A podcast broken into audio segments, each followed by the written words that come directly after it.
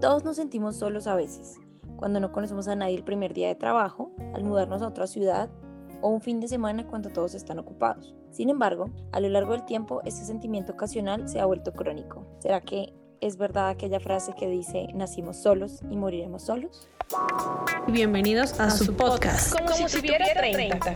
Porque la charla entre amigas es la mejor terapia. Es la mejor terapia.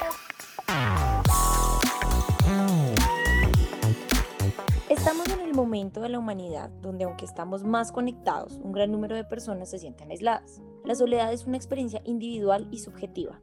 Una cosa es sentirse solo y otra es estar solo. Tú puedes estar acompañado y aún así sentirse solo. ¿Qué opinan al respecto de esto, amigas? Hola, primero los saludo a todas ustedes, amigas. Pues creo que estoy un poco de acuerdo en la parte en la que tú nombrabas que puede ser un poco subjetiva, porque a veces cada persona puede verlo de una manera diferente. Creo que ahorita más adelante en el programa lo, lo, vamos a desarrollar, pero sí creo que es un poco subjetivo, por lo menos a mí hay cosas que me parecen que son de soledad y en realidad para otros no, entonces creo que va a ser un tema interesante. Hola, hola. Pues sí, Vico, la verdad que este tema de la soledad es tan denso y, y pues vamos a tratar de abordarlo un poco, pero, pero siempre se nos quedarán cositas por fuera. Hola, hola. Bueno, gracias por el tema. Me parece una cosa interesante para discutir, más en estos tiempos en donde nos cuestionamos mucho acerca de la soledad y de nuestro lugar en el mundo, de las experiencias que tenemos solitos y o acompañados. Entonces, pues, muy chévere. Y bueno, es que la connotación de soledad está tan manchada que solo pensar en ella genera miedo y ansiedad, ¿no? La soledad no es un problema, el problema es cuando hago juicios y la considero mi enemiga, porque todos pensamos que la soledad es lo peor que nos puede pasar. Y para entrar en materia, pues hoy queremos desglosar un poco el tema y vamos a dividirlo en cuatro tipos de soledad. ¿Listo? Entonces voy a empezar con dos. La primera es la soledad común, porque no hay peor soledad que sentirse solo estando acompañado y esa es una de las cosas que siempre vamos a experimentar en el mundo. Nos vamos a encontrar en medio de una multitud y vamos a estar solitos con nuestra soledad, con nuestros problemas, con nuestras angustias, con nuestras tristezas, aun cuando haya gente a nuestro alrededor ahí como acompañándonos, comillas, ¿no? Y pues todos la hemos pasado y, y, es, muy, es muy frea, ¿no? Como que además uno no tiene para dónde ir porque igual está rodeado tenemos la soledad reactiva, que es algo así como, sí, amo la humanidad, pero pues no soporto a la gente. El día a día. Me, pasa un poco, me pasa. Sí, también. De lunes a viernes me pasa. Pero pues es que hay gente a la que no le, no le gusta compartir con los demás, que se aísla, pues que sencillamente esto de estar en comunidad no es lo suyo, ¿no? Obviamente hay personas que entienden que, el, estar acompañado te ayuda en cuanto a la supervivencia, ¿sí? Pero pues uno no quiere aprender a convivir en comunidad y por eso mismo es que en estos tiempos las redes sociales tienen tanto protagonismo. Claro, porque no, no necesitas estar físicamente con la gente, sino que puedes interactuar de otra manera. Entonces, como que me los aguanto por redes sociales. Y eso. y eso sí, porque igual hay gente muy reaccionaria, fastidiosa y agresiva por redes sociales, justamente por eso. Es como que me aguanto yo sola, yo misma, yo con mi genio, pero no el resto del mundo. Qué fastidio. Bueno, como Cali decía, son cuatro tipos, entonces yo les voy a contar los otros dos que vienen. Entonces también podemos encontrar la soledad impuesta que es donde nos toca aprender a vivir con ella, sí o sí, porque pues no hay otra opción. Cuando las personas envejecen, se van quedando solas y de hecho pues se va ese estado en la búsqueda constante de estar con otra persona. O sea, esta parte es muy interesante cuando empiezan a llegar los años y los hijos se alejan, a veces personas que incluso hasta las dejan como por allá abandonadas, botadas y como que porque sí les tocó eh, aceptar esa soledad pero creo que esa es como una de las más deprimentes de las que estamos hablando. Y la otra, pues es la soledad elegida, cuando somos conscientes de que existe la soledad y nos apropiamos y la hacemos como nuestra amiga, entonces reflejamos, es como un síntoma de madurez espiritual. Entonces ya esa es como por decisión propia que ya, creo que esta es la más fácil, pero no, no la veo como tan común, porque ya pues la persona dice, quiero estar solo, sí, sí y ya. Entonces, bueno, amigas, Ahora que ya sabemos como estos cuatro tipos de soledad y aunque seguramente pues existen muchos autores que tienen otros tipos, yo quiero saber si han pasado por alguno de estos o por todos estos tipos de soledad que estamos mencionando. Pues yo he pasado por dos, creo. La soledad común, pues que es la que todo el mundo ha pasado.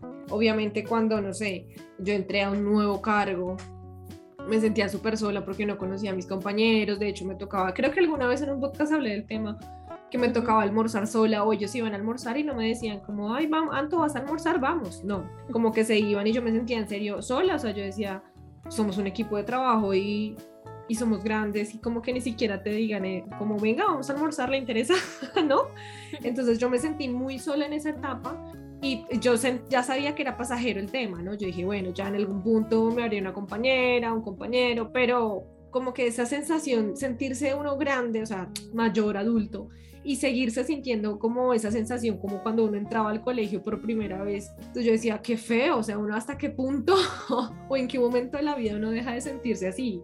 ¿cierto? Como que uno cree que ya uno grande, ya no me voy a sentir solo nunca. Ahí justamente está el cuestionamiento con ese ejemplo que tú das, y es como, oiga, pero ¿por qué no me dicen algo? ¿Pero por qué estoy sola? ¿Pero por qué no me, no me acogen en su seno? Y pues es que lo malo, de verdad, lo malo no es no es que la gente no te acoja, porque finalmente no es la responsabilidad de nadie, sino que uno tenga efectivamente la madurez de decir como, bueno, pues estoy sola, no conozco a nadie, todo bien. Pero me siento bien, ajá, tal cual, tal cual. Y de pronto también he sentido la soledad reactiva, como, como que yo evito mucho los planes porque me da pereza movilizarme tal vez. Entonces yo misma me aíslo de los planes, entonces ya la gente no me invita. Tipo como, ay, vamos a una fiesta y yo, ay, no, qué pereza arreglarme, salir, llegar después en la noche. Ay, no sé, como que yo misma me busco las excusas y digo, bueno, si estoy en la calle de pronto y si ya estoy en la casa, olvídate que salgo. Entonces yo misma como que digo, no, no sé qué, no, a la próxima, no sé qué, sí, obvio. Pero al final ya la gente dice, no, con Anto ya no contamos, o sea, ni la invitemos. Entonces yo misma, a veces se juntaban y después yo, ah, claro, no me invitaron. Y ellos como, eh, porque yo misma, yo misma hice como que ellos no me invitaran. Y bueno, igual ya hoy en día, pues más adelante hablaremos, pero ya hoy, hoy en día como que ya digo, no importa, ¿no? O sea, yo me siento bien eligiendo si ir o no. Y si me invitan o no, pues también ya me da igual, como que no, si no me invitan no me va a sentir mal ni nada. ¿Saben cómo soy porque me invitan? Sí. yo creo que yo les he experimentado todas, o sea, la soledad común de cuando uno está medio adolescente en medio de la depresión y estoy rodeada de gente, pero ninguno me hace eso. La de amo la humanidad, pero no soporto a la gente, es que es una cosa que se experimenta como todos los días en el trabajo. todos los días, pero es una cosa más de los trabajos, ¿no? Pues esta soledad impuesta, pues a quien no le ha pasado, ¿no? Como, pues te tocó, te tocó. Y pues la elegida también, porque hay momentos en que claramente esto llega como con un poco de, de madurez y es un proceso muy largo el decir como no, es que yo de verdad quiero estar solo, hacer un proceso consciente de lo que quiero con mi vida, eso también es interesante, pero no se consigue de tacazo, o sea, usted a los 20 años con botella de licor en la mano no consigue ese tipo de soledad, para nada. Así igual que Cali, yo creo que pues todos hemos pasado por todas en cierto momento. Siento que la impuesta ha sido como de las más difíciles. Mm, yo siempre pensé que era muy buena estando sola, porque soy del tipo de persona que se va a comer sola, que va a cine sola, que hace esos planes que mucha gente dice, ¿en serio vas solo? ¿Qué pereza ir solo? He viajado sola y digamos que ahí me, me he obligado a estar sola, pues como por eso mismo. Entonces así es, esa ha sido soledad elegida, pero cuando han pasado cosas difíciles emocionalmente, he sentido que es estar solo cuando estás rodeado de todo el mundo, cuando estás en tu casa, cuando estás con, tu familia, cuando estás con tus amigas, pero sigues sintiéndose que estás solo y es una sensación muy rara, o sea, es difícil de explicar, es difícil de sentir, es difícil de salir de ahí porque es un vacío, o sea, es la nada, o sea, tú dices como, estoy solo y es que me siento solo. Y si tienes alguien de confianza y se lo compartes, la otra persona te dice, pero no estás solo, estamos contigo y te vamos a ayudar y te estamos escuchando. Pero tú sigues sintiendo que, que estás solo en el mundo por más de que haya un rato de compañía.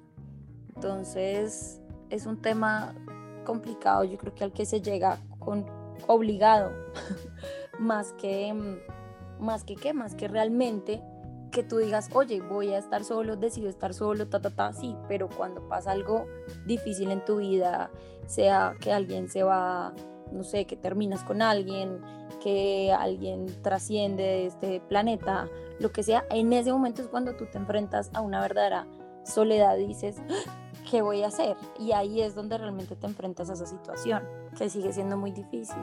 No, y era lo que decíamos al principio, o sea, esto es un poco subjetivo, pues, para cada uno como, como lo ve. Yo por lo menos sentía un poco ahorita mientras iban hablando, lo de la soledad impuesta, lo sentía un poco en el tema de cuando yo era nueva. No lo sentía tanto en la común, sino como que a veces los compañeros como ya tienen su grupo, entonces como, este es el nuevo, entonces no lo, no lo integramos o no sé, es como que uno poco a poco va viviendo eso, entonces yo he sentido que he vivido un poco esa impuesta en esos casos cuando digamos que he sido nueva en un lugar y porque a veces entrar en confianza depende del contexto, pues no es tan fácil.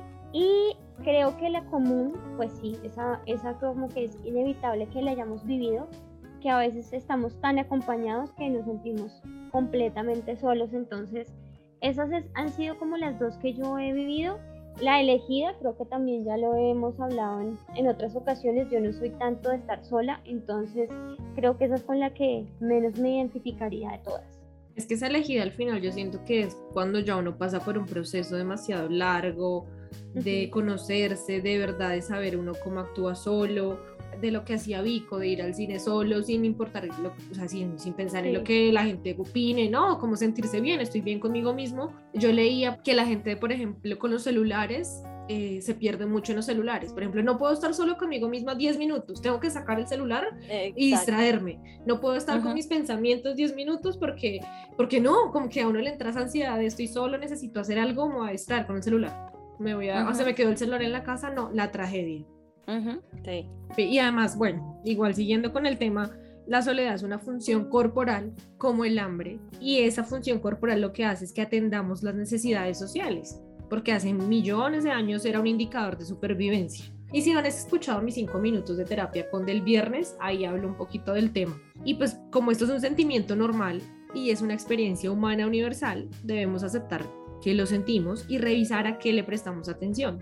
Debemos fijarnos en nuestros pensamientos sobre el mundo y no asumir nada. No creer que, ay, que me miro mal, lo que hablábamos, no me aislaron, no me invitaron a cenar, no me invitaron. No, sino yo qué estoy haciendo para conocerme a mí, para, para moverme por el mundo, ¿no? Y les traigo el dato ñoño del día. ¿Sabían que ah, al sentir soledad el cerebro se vuelve más receptivo y está alerta a las señales sociales, aunque al mismo tiempo se vuelve más torpe en interpretarlas? ¿Les ha pasado, amigas, que sienten que todos están en contra de ustedes o se sienten mal y que en retrospectiva ustedes ya cuando lo piensan hoy en día dicen, ve, era todo mi imaginación, me quedé sola porque quise?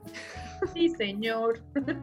Pues a mí en esta etapa de la vida me ha pasado mucho porque yo estoy en un lugar nuevo, estoy en un país diferente. Yo, si no han escuchado nuestro, nuestro podcast de bullying, vayan, escúchenlo. Pasé por esa, mm, ¿cómo se dice esto? Ese rechazo mucha gente y uno dice, no, lo superé, ya soy una mujer madura, ya lo entiendo, ya bla, fue, fue una cosa de... Pero te das cuenta que las secuelas quedan en cuanto a tú entras y tratas de interactuar en un nuevo grupo porque sientes que todo el mundo está haciendo lo mismo y va a llegar un punto en el que todo el mundo te va a rechazar, entonces tú te autoaíslas, ¿sí? Y lo hablaba con una compañera y yo le decía, es que yo no me quiero autoinvitar. Y ella me decía, pero ¿por qué no te unes? O sea, dime, no tengo nada que hacer y buscamos qué hacer. Y yo inmediatamente le dije, porque no quiero que me rechacen, o sea, no quiero sentirme la que se agregó. Me dice, pero ¿qué piensas que te vas a sentir así? Cuando ella me dijo así, yo quedé como... Secuelas. Entonces dije, claro, uno ya queda como, como con ese rayón, con esa cicatriz donde dices, uh, me van a rechazar, me van a decir que no, no quiero, mejor lo que hago es no, no me integro, con eso no doy la oportunidad de que me rechacen, ¿sí? Y uno piensa que eso ya, ya lo maduró, ya lo pasó, ya, pero la verdad, al menos a mí, ¿no? De pronto a mí me falta avanzar en el proceso, pues sigue ahí, ¿no? Sigue estando como, como latente y constante. Lo que pasa es que creo que esos temas, o sea, aunque digamos que uno puede superarlos de alguna manera, pues también le debe generar a uno, como lo decía Vico, de pronto un choque en, en, pensar, por lo menos estoy muy de acuerdo contigo en eso de la casi autoinvitación, porque uno llega y es como, ¿Será que me van a mirar mal? ¿Será que van a decir, pero este qué está haciendo acá? Sí me ha pasado la pregunta que, que hacía Santo de, de, que a veces son solo la imaginación. O sea, que incluso una vez llega, digamos, que en un grupo de amigos es el último en llegar. Entonces uno, estaban hablando de mí, estaban no sé qué, ellos estaban mejor sin mí, entonces pero en general es como uno tan bobo, o sea, porque ya después uno ve como que la gente está normal con uno y uno es el, el que se empieza a imaginar y hacer unas películas tan pendejas que, que, finalmente, digamos, en una reunión social o algo así, el que se, se aburre y el que se limita es uno.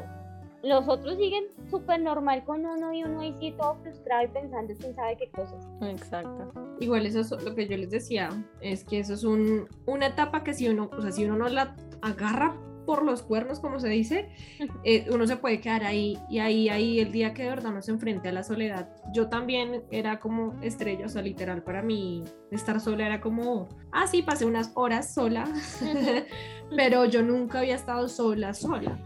Y entonces ya enfrentarme a eso me, me he dado cuenta de que, que, uno con sus pensamientos empieza como a, no sé, sus pensamientos también le juegan como, le hacen jugadas, ¿no? Entonces a veces yo digo, ¿y, y qué, qué hago? No, pues tengo que hacer cosas, pero tengo que estar haciendo trampa, tengo que estar mirando el celular, tengo que ir a jugar con mis perros, tengo, y yo digo, espere, pues quédeme, no sé, 15 minutos pensando a ver qué, qué quiero, qué siento, pero entonces cuando pienso en qué proyectos tengo, qué quiero hacer, me da como como ganas de llorar, como que me da ese mm. sentimiento, como que uno, mm. como que uno no puede estar solo porque entonces le das como nostalgia, como de lo que fue. No, no sé, yo siento que como que uno se va como por ese lado, ¿no? Pero es que justamente, pues los monjes budistas e hinduistas han trabajado y han reflexionado demasiado tiempo al respecto. Y es como en eso de quedarte quieto con tus pensamientos, solito, meditando. Y eso es una cosa muy difícil y más en el mundo de ahora en donde tenemos tantos incentivos y tantas cosas por todos lados y no nos permitimos escucharnos a nosotros mismos, vernos al interior y saber cómo qué nos molesta, qué nos que nos duele o que nos hace realmente felices. Nos llenamos de cosas, de distracciones y pues eso no es estar en soledad, tú no sabes, o la mayoría de gente no sabe, salvo gente que esté muy iluminada, pues realmente qué, qué es estar solo consigo mismo. Y digamos que hacer el ejercicio consciente de estar solo, bien sea por temporadas, por días, por meses, por años, pues también es muy bueno, porque es que pues te sirve también para conocerte, uno no se conoce más que cuando está solo con uno mismo, con uno mismo, ¿no? sin celular, sin personas, sin teléfono, sin eso, eso lo hablábamos en los cinco minutos de terapia que se llama, y búsquenlo, ah, el arte de no hacer nada. Y es empezar a dedicarse minutos, minutos, porque pues de la nada tú no vas a decir, voy a pasar un día sin celular solo en el bosque.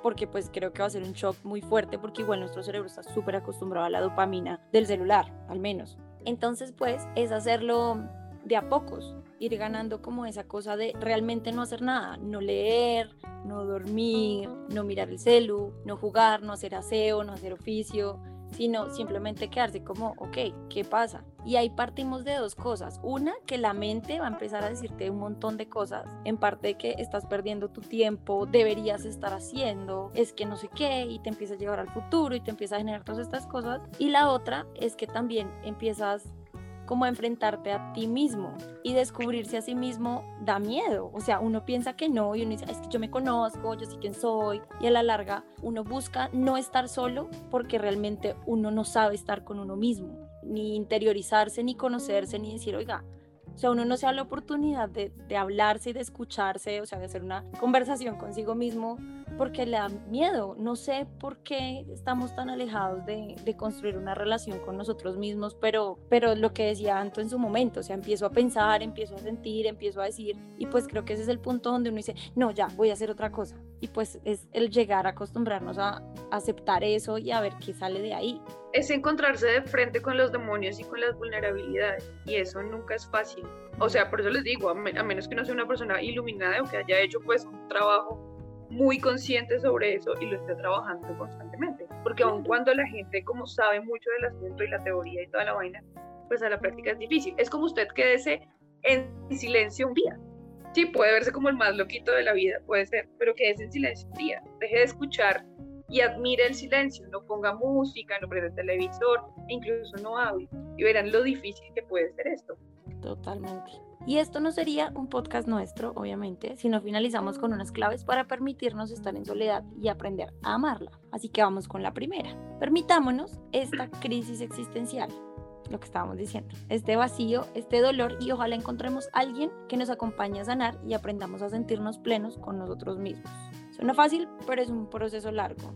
cuando Vico dice que una persona eh, acompaña a sanar, no quiere decir que tengo que estar con alguien para, para sentirme yo y llevar mi crisis, ¿no? Como sino como que al final puede ser un terapeuta, puede ser ya cuando yo estoy en ese proceso, que la gente también entienda que yo estoy en ese proceso y respete mi espacio, como que permita, venga, necesito esa soledad, no, yo te acompaño, yo te escucho, no, necesito estar solo porque necesito ese tiempo, ¿no? La soledad es mala ante la sociedad, usted no puede estar solo porque va y quién sabe qué hace. No hay comprar la boleta de cine, ¿para cuántos? Uno, uno. Ah, ¿está, ¿está bien? Ir a comer es muy feo, sobre todo acá, porque bueno, eh, digamos que en Colombia uno entra a un restaurante y se sienta. Acá casi siempre te atiende el hostess. Party, party for one, party for two, party for, ¿sí? Por la cantidad. Y cuando uno dice uno, se quedan mirándolo como, ¿uno? Usted es el último en entrar. Y no te sientan en una mesa, te sientan en el bar, como quien dice, no ocupes tanto espacio. Ah, un espacio pequeño porque solo eres uno. Entonces uno dice como, oh, estoy solo. Ah, ¿sí? Ahí es donde uno siente como, oh, no me acompaña nadie. Medio tristón, ¿no? Bueno, una segunda clave es comprender por qué no te gusta la soledad. Si sientes una sensación de vacío, de insatisfacción permanente y todo te aburre, debes evitar taparlo con algo, ¿no? Pues los incentivos y distractores. Y detenerte a pensar por qué no te gusta, cuál, por qué la incomodidad, porque no eres capaz de estar solo en silencio, lo que les decía, sin evadirnos, uno mismo, pensamientos, cuando tenemos como dolor en el alma de alguna manera y es muy doloroso, pues uno busca los parches que tapen eso, como uh tierrita mientras tanto, el hueco está ahí, pero échale tierrita. Cigarrillo, licor, llámesele parche a todas esas cosas que uno usa como para verse, ¿no? Cigarrillo, licor, parejas. Persona, afecto, parejas, X, eh, el trabajo, que la gente se siente súper sola, súper deprimida, súper estresada y buscan tener y tener y tener más trabajo para no pensar sí, es sentirse acompañadas. Sí claro sí, pues se sienten no ocupadas. tiempo para pensar bobadas. Es eso. Y pues cuando solo tapamos y tapamos y tapamos vacíos pues nos volvemos adictos a eso pero nunca es suficiente. O sea el vacío está de fondo y nada que lo tape realmente. Solamente no sé buscar realmente la ayuda detenerse a pensar qué es lo que está pasando. Y pues a veces ya cuando la cosa se torna muy tenaz, pues hay que buscar ayuda profesional, porque es que ni su mejor amigo experto en escucharlo puede ser la persona que lo ayude. Igual la vida siempre te va a poner en esa situación hasta que la sanes. O sea, sí, tú puedes parchar y hacer y hacer y la vida siempre te va a empezar a quitar cosas y a dejar solo porque pues ahí se tiene que sanar de alguna bendita forma y la vida es sabia y, va a hacerlo mil veces. Entonces, así tú le huyas, ella va detrás con paciencia diciendo como le quito esto, le quito esto. A ver si por fin se enfrenta, porque si no se enfrenta pues le sigo quitando. Entonces pues nada, toca, no hay opción y es mejor antes que tarde, ¿no? Listo, tercero y creo que no menos importante, este creo que a mí me va a costar un poco ponerlo en práctica de pasar tiempo solo de forma voluntaria. Entonces lo que estábamos hablando y, nos compartió un poco Vico de ve al cine solo, siéntate a tomar algo solo, no revises el celular, que creo que es una de las más complicadas en, en este momento porque uno en la calle estaba caminando y tiene que tener el celular mirando que cualquier pendejada o cualquier cosa, una notificación y uno lo tiene que estar mirando. Entonces es solo permitir como ese espacio de estar tú con tú, eh, uno, uno solito, respirando, sintiendo lo que pasa por dentro. A veces se siente miedo, se puede sentir rabia, vergüenza, pero pues está como ese truco de te vas a abrazar y lo vas a dejar fluir. O sea, esto es importante que igual también lo dejemos exteriorizar en nosotros mismos y poco a poco lo vamos a ir soltando si no somos capaces como de sentir y sostener como esas emociones, pues no podemos apoyar y acompañar a otras personas. Lo que nosotros también hemos hablado, somos los mejores consejeros y sí, yo te apoyo, yo estoy ahí para ti, pero en realidad tú a veces estás para ti mismo. Eso a veces es súper complicado porque uno como, yo puedo apoyar a los demás, pero si no me apoya alguien externo, yo no soy capaz solo de apoyarme. Exacto. es un ejercicio que, que hay que hacer me parece súper divertido porque yo soy una persona que soy poco pues tímida en, en, muchos sentidos, en otros pues hoy se me da pena, pero yo tiendo a ser la persona que habla sola en la calle consigo misma. Entonces yo empecé a partir de, un, de una ruptura que tuve a, a preguntarme, ¿cómo te fue hoy? ¿Sí? Porque yo extrañaba eso mucho, extrañaba que la persona me dijera, hola, ¿cómo estás? ¿Cómo te fue hoy? Y yo contarle cómo me había ido. Entonces dije, pues si no está, me voy a preguntar yo. y aprendí en esa época yo dejé el celular siempre porque cuando uno tiene una ruptura o me pasa a mí, uno siempre piensa que le van a escribir, ¿sí o no? O que lo van a llamar. Entonces uno mira el celular como un bobo. Entonces yo empecé a dejar el celular en la casa siempre. Pues yo iba a comer y yo empezaba, está rico esto. Sí, ¿qué más podríamos pedir? Entonces me empezaba a hablar y pues yo, bueno, que si, que si alguien me miraba, diría como, re loca. está re loca. Pero se empieza a desarrollar una conexión muy bonita con uno mismo, donde uno dice, oiga, esa persona que tú estás esperando que te llame, que te busque, que te conteste, que te cuente, pues está ahí. La tienes, ahí está contigo, ¿sí? Si pueden hacerlo, si la pena no les gana o lo pueden hacer mentalmente, pues charlarse con uno mismo ayuda a que uno no se sienta como, ¿y qué hago? Ah, entonces se empieza, se empieza a generar algo muy bonito que desafortunadamente, ahora que, que, que, estoy acompañada, siento que se ha perdido en mí. Desafortunadamente a veces uno necesita como cosas duras donde te duele, donde sientes como que ah, para reconectarte contigo mismo, porque cuando otra vez estás cómodo, como que te pierdes de ti mismo. Entonces siento que eso es un hábito que debo volver a retomar. Es que uno también adquiere hábitos lindos cuando está solo, ¿no? Como que le pierde sí. miedo a muchas cosas, sí, y aprende a hacerlas y hacerse válido uno mismo solito. Y a veces uh -huh. se le olvida porque ya está acompañado y como que no lo necesita. Exacto. Nos pasa mucho a las mujeres que cuando estamos como con un hombre, entonces le adjudicamos ciertas funciones al hombre que todas podemos hacer, pero pues es que es más lindo si lo hace él, es más cómodo. Uh -huh. Y luego no está, y luego no está el hombre, y entonces somos unas perfectas inútiles, no, lo podemos hacer. Y pasa con muchas cosas, no solamente como en una relación de pareja, pasa con los amigos, o sea, uno pierde amigos, uno pierde trabajo, uh -huh. y hay cosas que ya se acostumbran con la gente de su trabajo, y como que cambiar el chip tampoco es que sea tan fácil, ¿no? Entonces, pues sí hay que ir de a poquitos y si usted tiene la oportunidad de tener pequeños momentos de soledad, aprovechelos. Y, y, no que le pase que de un momento a otro y de forma abrupta le toque estar en soledad, que eso es más crítico. Uh -huh. Sí, definitivamente. Y, y, yo sí estoy en ese momento en que yo también ahora me estoy hablando a mí misma para muchas cosas, así como Vico, literal, yo, yo siempre me hablaba sola, pero ahora es como que me hago esas preguntas. ¿Qué vamos a cocinar? no, y si preparamos esto, o sea, como que hablamos, hablo en plural, uh -huh. hablándome a mí misma, pero pues sí es un ejercicio que funciona cuando uno siente como esa, esa necesidad de comentar algo y uno no está, o sea, uno está ahí. Venga, y si yo misma me pregunto qué queremos, sí, o sea, al Ajá. final ya no es como que quieres tú lo que quieras, sino, venga, usted qué quiere, qué vamos a hacer hoy, bueno, que le damos prioridad hoy, como que uno mismo haga esas conversaciones, ¿no? Y ya por último, para eh, finalizar nuestras claves, otro tip es descubre un hobby. Definitivamente es el momento ideal donde puedes estar bien contigo mismo, a solas, haciendo eso que te gusta. Ya no hay nadie de, ay, me, alguien que me acompañe a montar patines. No, pues si yo sé y tengo mis patines, pues los agarro y me voy por ahí, doy una vueltica yo sola. Y, y, y eso se trata del hobby, ¿no? Hay que tratar a la soledad finalmente como si fuera una persona. A ver, amigas, hagamos el ejercicio. ¿Cómo tratarían ustedes a la soledad si fuera una persona? ¿Qué diría la soledad de ustedes? ¿Qué papel jugaría? Por ahí, Doña Soledad. Sí, ¿sería Doña Soledad amiga de ustedes? ¿La conocen? ¿La buscan? Uh -huh. Sería, ¿qué, ¿qué dirían ustedes de ella y ella de ustedes? ¿Ustedes qué creen?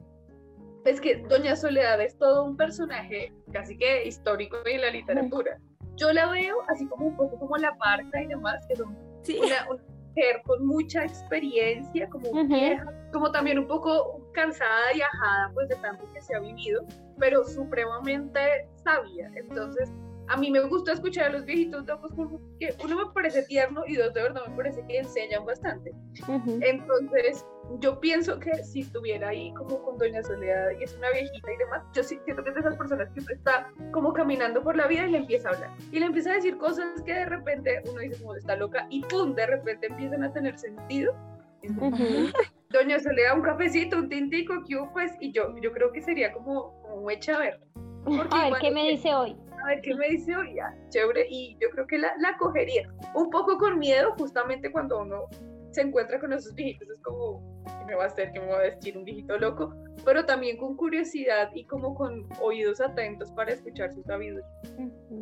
Yo la veo como, como ese fantasma oscuro al rincón de la habitación que tú no quieres prender la luz porque sientes que, no sé, que vas a ver algo que te va a llenar de pánico que a la vez es un poco atractivo porque sigues mirando a esa esquina y como Curiosidad. no puedo quitar los ojos de ahí, pero a la vez no quiero saber que está ahí. sí, pero a la vez siento que si en algún punto camino hacia esa esquina y me entrego hacia ese fantasma, hacia, no sé, hacia esa como especie de parca así negra, oscura, va a haber como una mamá, ¿sí? que me va a abrazar y me va a decir como, listo, parce, ya, pasaste la meta, lo lograste y vas a estar bien de aquí en adelante. Pero así sea bonito lo que creo que voy a encontrar ahí, me da pánico llegar a esa esquina.